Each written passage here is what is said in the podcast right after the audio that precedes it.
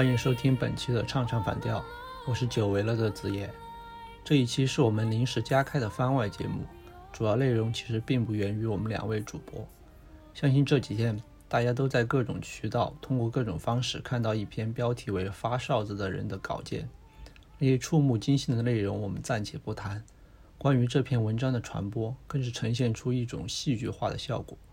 有关部门不断的删稿，但网友却利用各种文字或变体，甚至加密手段传接力传播。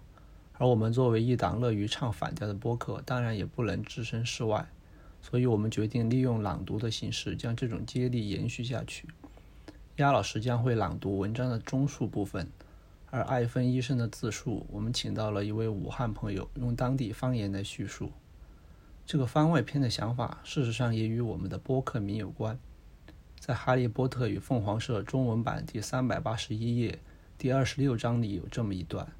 奉命去霍格沃兹监视邓布利多和哈利的乌姆里奇签发了一条命令：任何学生如被发现写有《唱唱反调》杂志，立即开除。而当时这本杂志刊登了一篇对于哈利本人的采访。看到这条命令的赫敏笑了。哈利问他高兴什么？赫敏解释道：“如果他能做一件事，绝对保证学校里每个人都会读采访你的文章，那就是禁止他。”出于对现实的认识，我大概没有赫敏这么乐观。但不论如何，就像李文亮医生生前所说的，健康的社会不能只存在一种声音，而我们普通人能做到的，则是如艾芬医生在自述里那样，到处说，因为这本来就是我们的一种权利。下面有请鸭老师出场。因为文章的主体部分是艾芬的自述，所以我们就想。能否请一位武汉人来为我们朗读？很高兴我们找到了这样一位朋友，他就是一位土生土长的武汉人，从事电影发行的相关工作，还是一位准妈妈。非常感谢他能够答应我们的邀请。他说他也是一位哈迷，在看到我们节目名的第一眼，就扫了一下旁边的七本书。在这里，希望他和他的家人以及即将来到这个世界的宝宝都能够健康。平安，这是人物三月刊封面武汉医生的第二篇报道。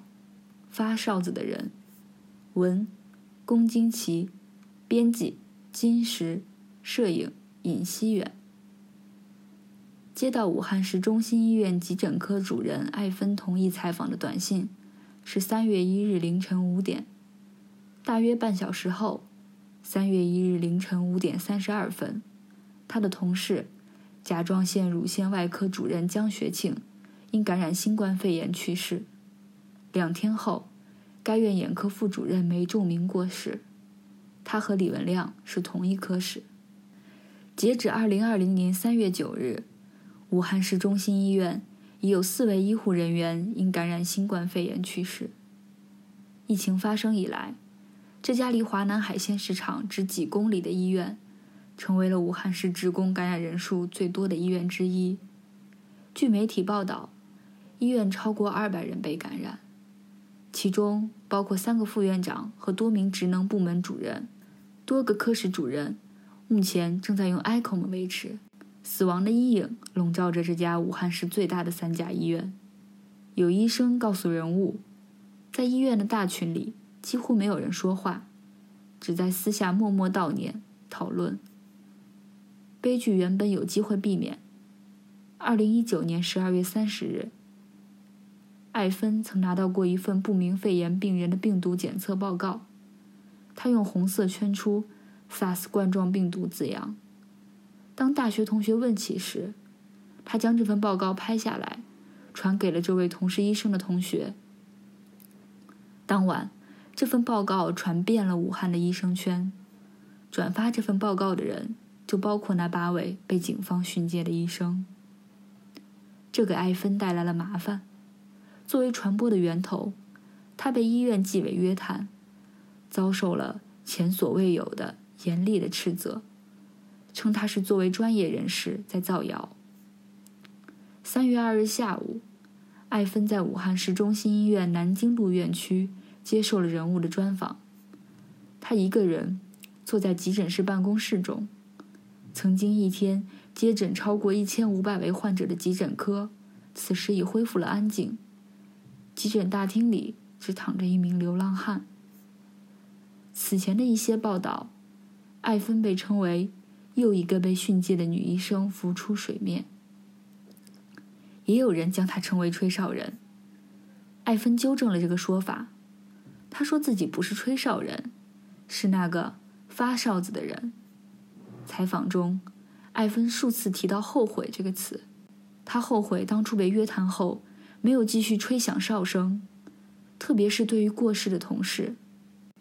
早知道有今天，我管他批评不批评，老子到处说，是不是？关于武汉市中心医院。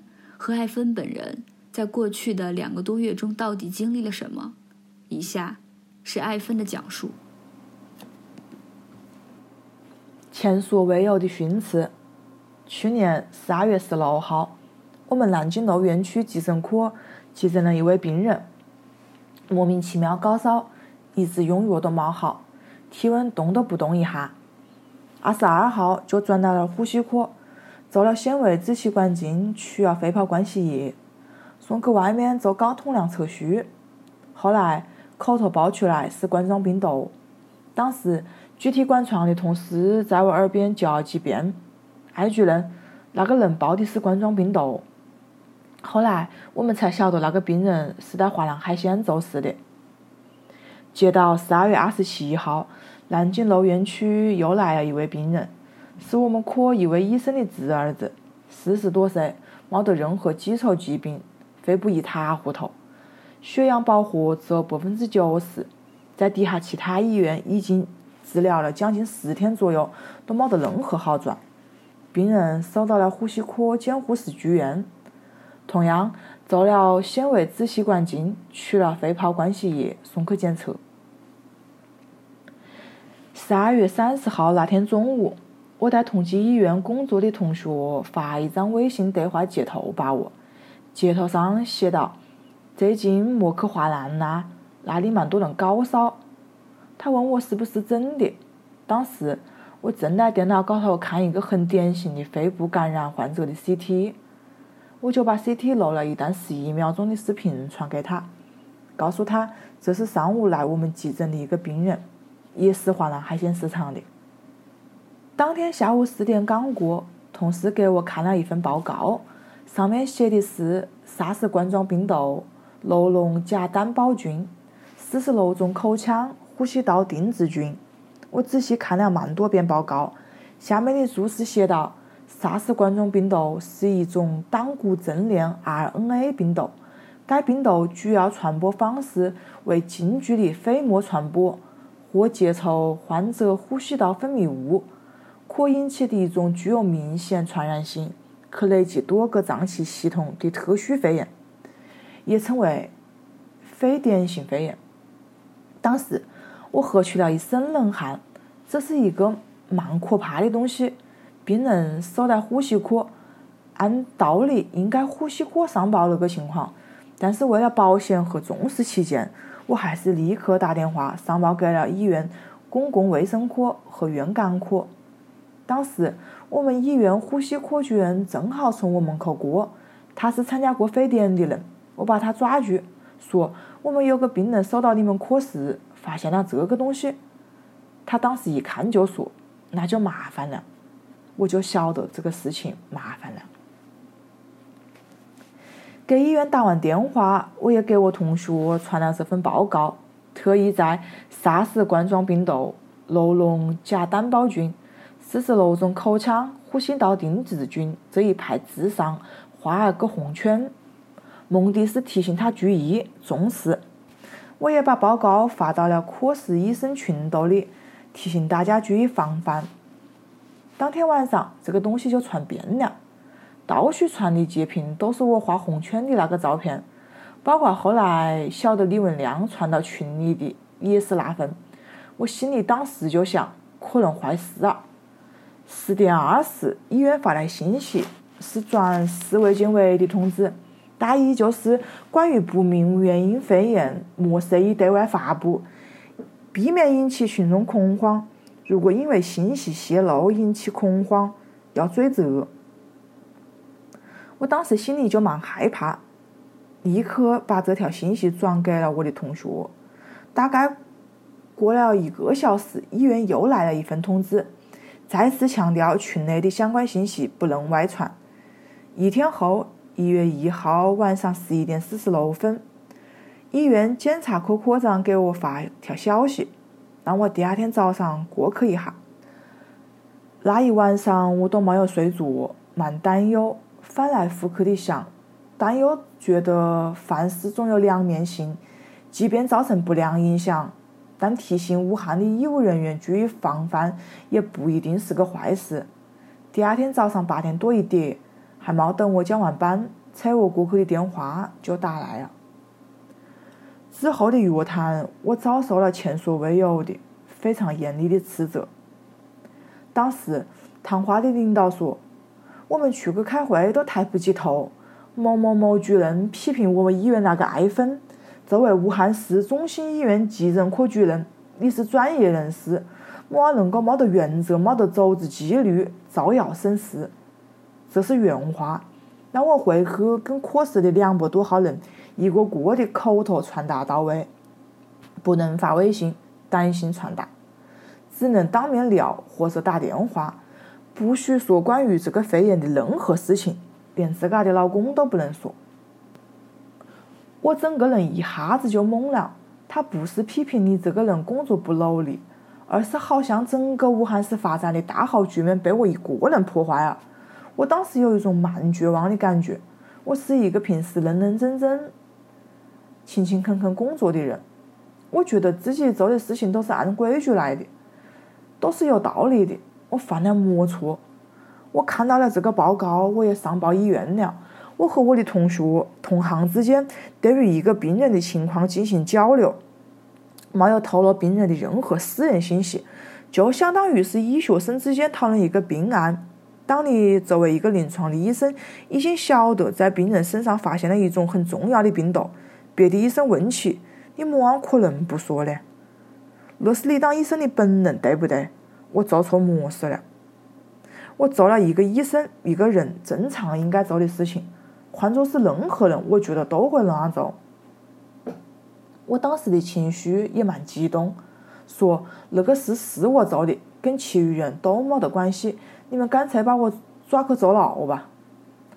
我说我现在的状态不适合在这个岗位上继续工作了，想要休息一段时间。领导没同意。说镇长正是考验我的时候。当天晚上回家，我记得蛮清楚。进门后就跟我老公讲：“我要是出了么事情，你就好好的把带大，因为我的二宝还蛮小，才一岁多。”他当时觉得莫名其妙。我没有跟他说自己被训话的事。一月二十号，钟南山说了人传人之后，我才跟他说那天发生了么事。那期间，我只是提醒家人莫去人多的地方，出门要戴口罩。外围科室，蛮多人担心我也是那八个人之一被叫去训诫。实际上，我没有被公安局训诫。后来有好朋友问我：“你是不是吹哨人？”我说：“我不是吹哨人，我是那个发哨子的人。”但那次约谈对我的打击蛮大，非常大。回来后，我感觉整个人心都垮了，真的是强打着精神，认真做事。后来所有人再来问我，我就不能回答了。我能做的就是先让急诊科重视防护。我们急诊科两百多人，从一月一号开始，我就让大家加强防护，所有的人必须戴口罩、戴帽子、用手快消。记得有一天交班，有个男护士没戴口罩。我马上就当场骂他，以后不戴口罩就莫来上班了。一月九号，我下班时看到预检台一个病人带了大家去。从那天后，我就要求他们必须给来看病的病人发口罩，一人发一个。这个时候莫借我钱。当时外面在说冇得人传人，我又在那里强调戴口罩、加强防护，都是蛮矛盾的。那段时间确实蛮压抑，非常痛苦。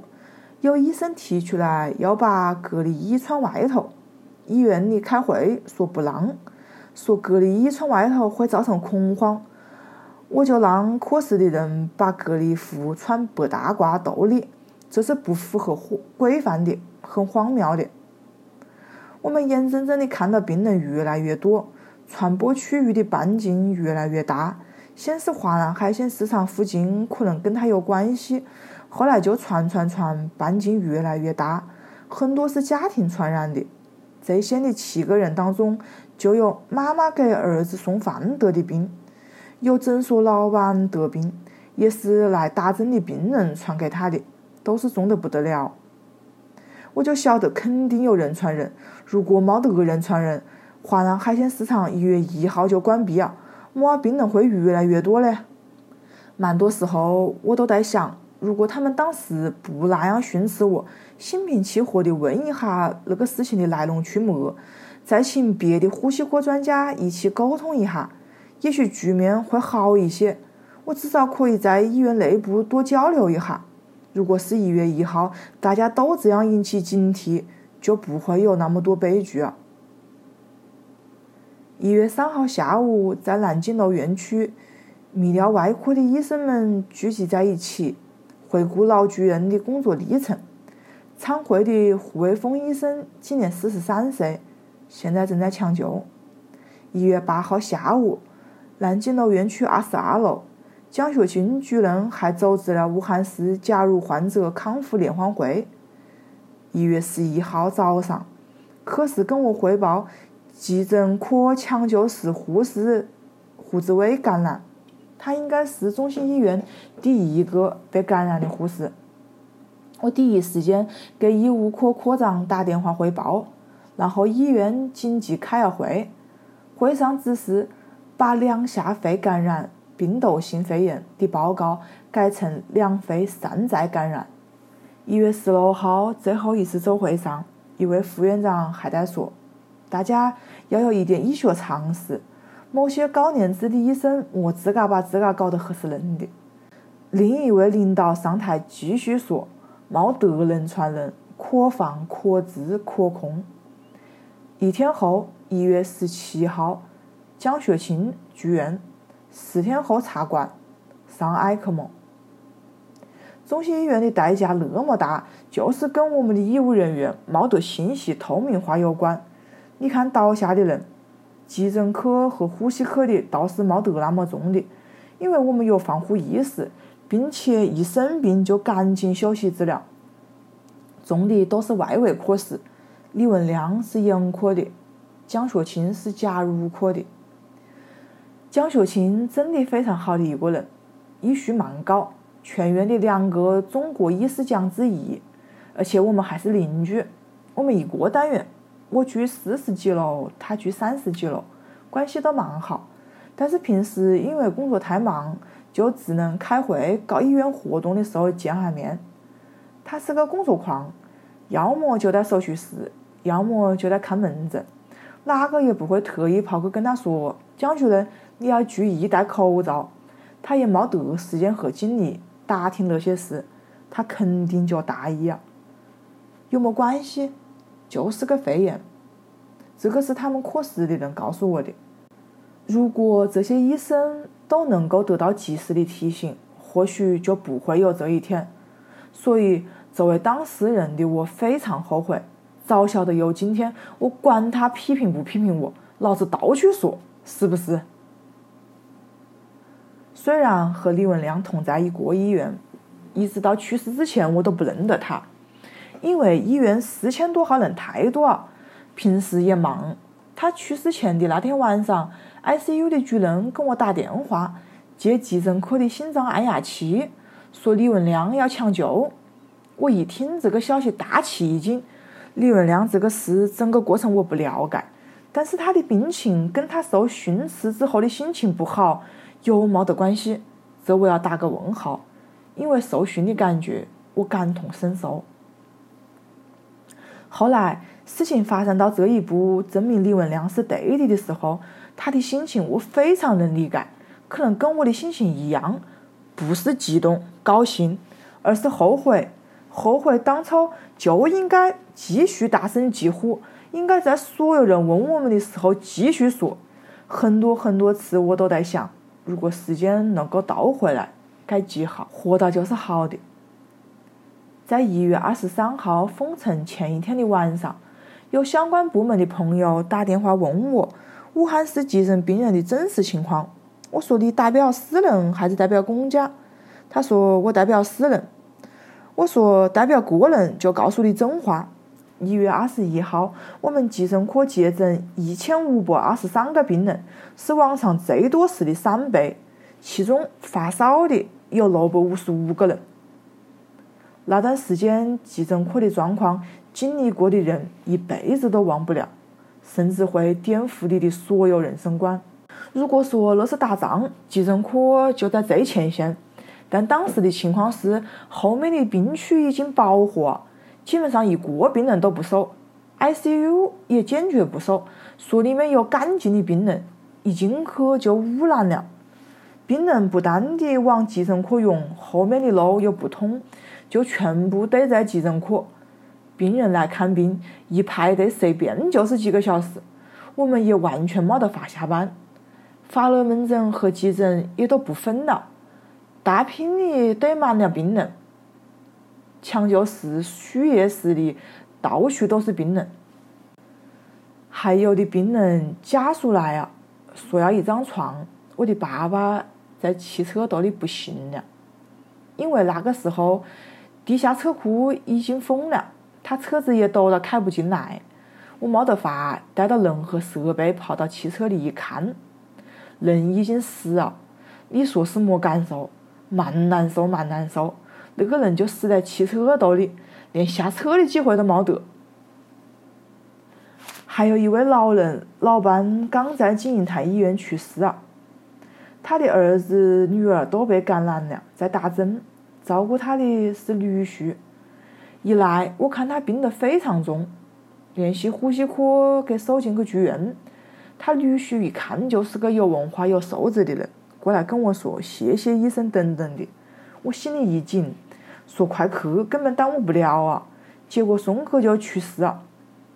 一句谢谢虽然几秒钟，但也耽误了几秒。那句谢谢压得我蛮沉重。还有很多人把自家的家人送到监护室的时候，就是他们见的最后一面，你永远见不到了。我记得大年三十的早上，我来交班，我说我们来照个相。纪念一下这个大年三十，还发个朋友圈。那天大家都没有说么子祝福的话，那种时候活到就是好的。以前你如果有一点失误，比如没有及时打针，病人都可能还去闹。现在没得人了，没得人跟你吵，没得人跟你闹了，所有人都被这种突然来的打击击垮了，搞懵了。病人死了，蛮少看到家属有伤心的哭的，因为太多啊，太多啊。有些家属也不会说医生，求求你救救我的家人，而是跟医生说：“唉，那就快点解脱吧，已经到了那个地步。”因为那个时候，每个人都怕的是自个被感染。一天发热门诊门口的排队要排五个小时，正排到一个女的倒下了。看她穿了皮衣，背着包包，穿了高跟鞋，应该是蛮讲究的一个中年女性。可是没得人敢上前去扶她，就在地下躺了蛮久，直到我去喊护士、医生来去扶她。一月三十号，我早上来上班，一个白发老人的儿子三十二岁死了，他就盯到医生给他开的死亡证明，根本没得眼泪，么样哭，没得办法哭。看他的打扮，可能就是一个外来的打工的，没得任何渠道去反映，没确诊，他的儿子就变成了一张死亡证明。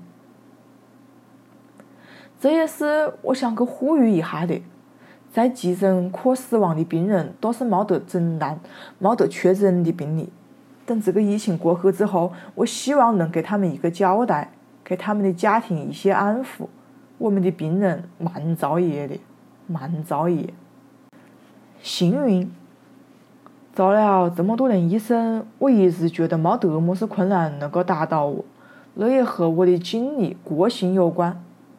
九岁那年，我爸爸就胃癌去世了。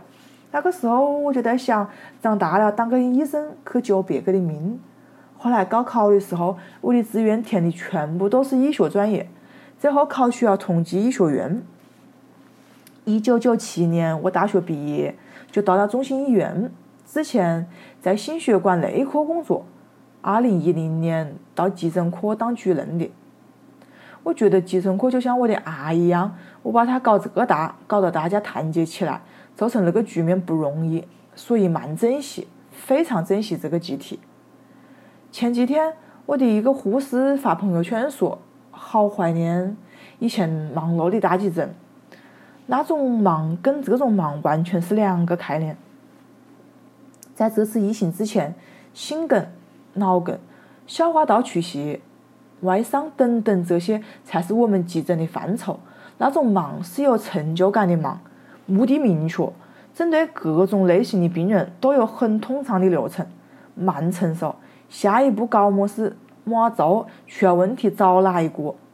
而那一次是这么多危重病人，没得办法去处理，没得办法收住院，而且我们医务人员还在这种风险之中。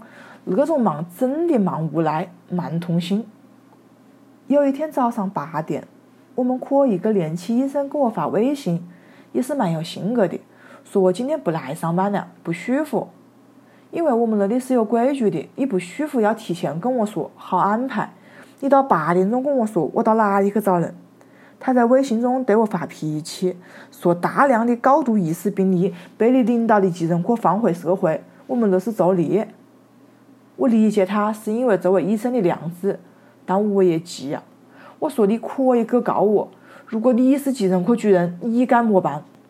后来这个医生休息了几天后，还是照样来工作。他不是说怕死怕累，而是遇到那种情况，一下子面对那多病人，感到蛮崩溃。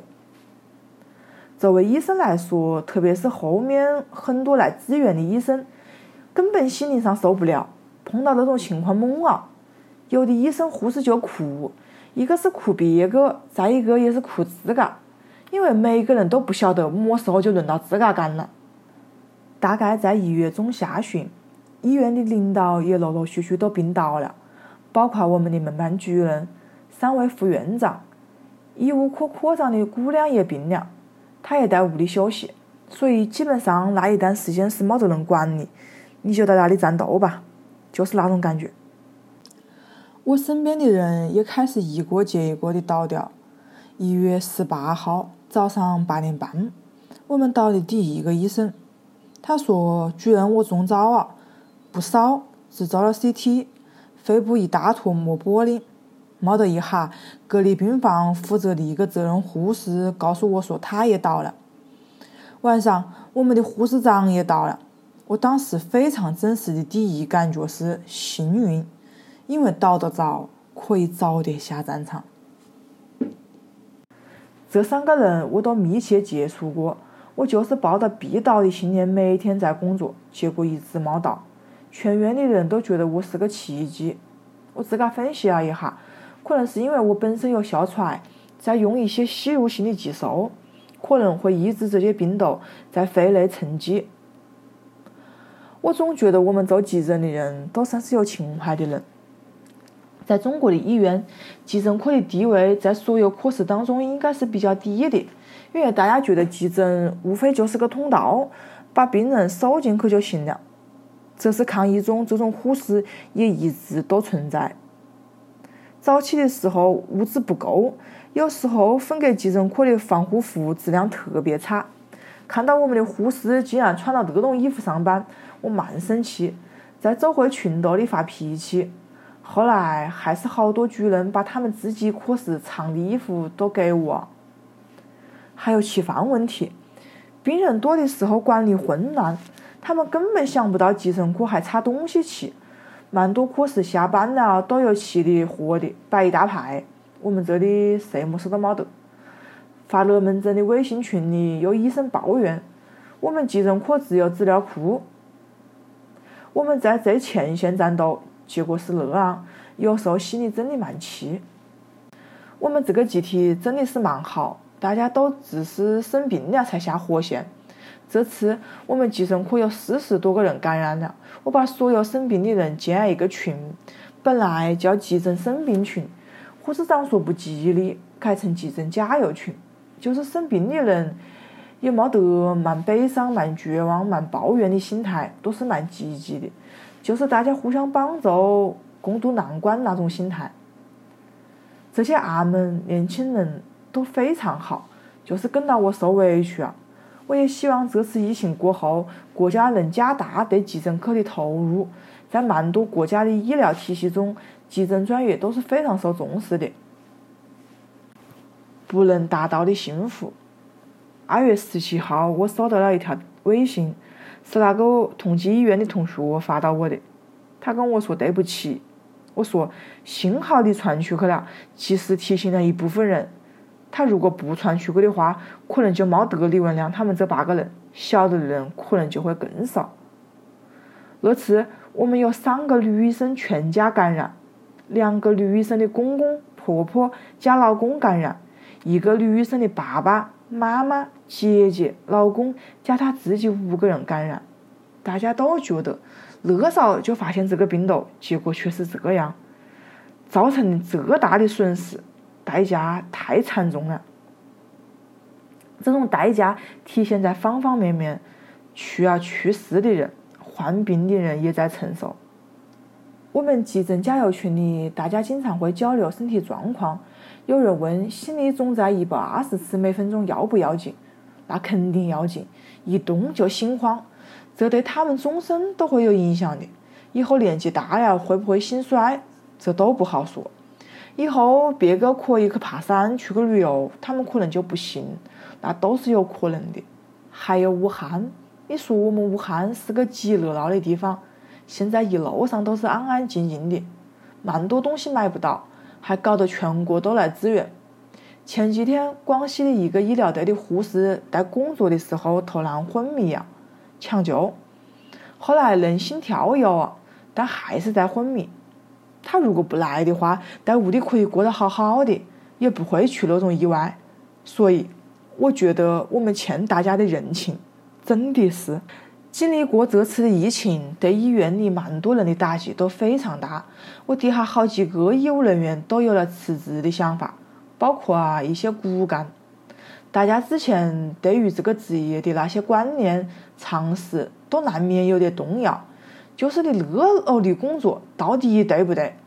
就像江学清一样，他工作太认真，太对病人好，每一年的过年过节都在走手续。今天有人发一个江学清姑娘写的微信，说她爸爸的时间全部拔了病人。我自己也有过无数次的念头，是不是也回到屋里做个家庭主妇？疫情之后，我基本上没回家，和我老公住在外面。我妹妹在屋里帮我照顾娃，我的二宝都不认得我。他看视频对我没得感觉，我蛮失落。我生了个二胎不容易。出生的时候他有十斤，妊娠糖尿病我也得了，原本我还一直在喂奶的，这一次也断了奶。做这个决定的时候，我我有点难过。我老公就跟我说，他说人的一生能够遇到一次那样的事情，并且你不光是参与者，你还要带一个团队去打那场仗，那也是一件很有意义的事情。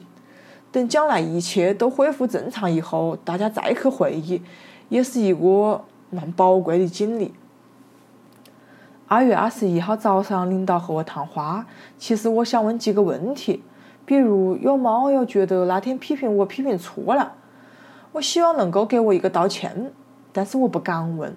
没得人在任何场合跟我说表示抱歉那句话，但我依然觉得，类似的事情更加说明了每个人还是要坚持自己独立的思想，因为要有人站出来说真话，必须要有人，那个世界必须要有不同的声音，是吧？作为武汉人，我们哪一个不热爱自己的城市？我们现在回想起来，以前过的那种最普通的生活，是极奢侈的幸福。我真的觉得把宝宝抱到，陪他出去玩下子滑梯，或者跟老公出去看个电影，在以前再平常不过，到现在来说，都是一种幸福，都是一种不能达到的幸福。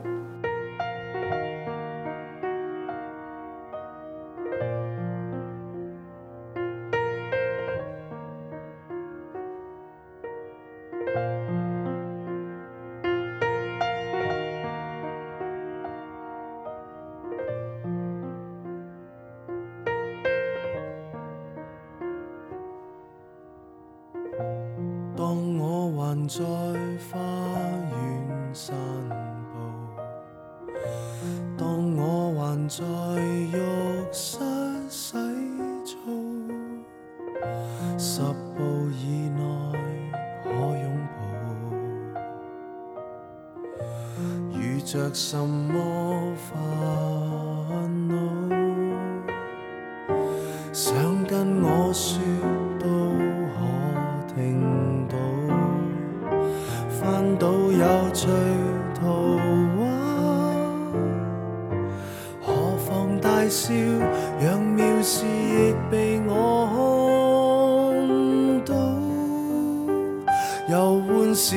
心一点，不必挂念我。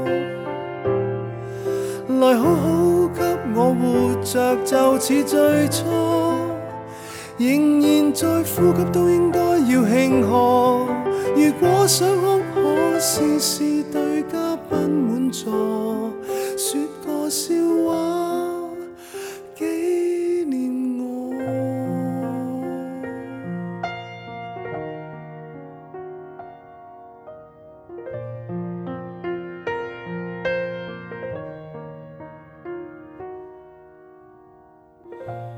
到處還是香水氣味，到處還是塗鴉筆記，就像我未拋低你。遇着什麼煩惱，想跟我說翻到有趣圖畫，何妨大笑，讓妙事亦被我看到。遊玩時開心一點，不必掛念我。來好好給我活着，就似最初，仍然在呼吸，都應該要慶贺。不满座说个笑话。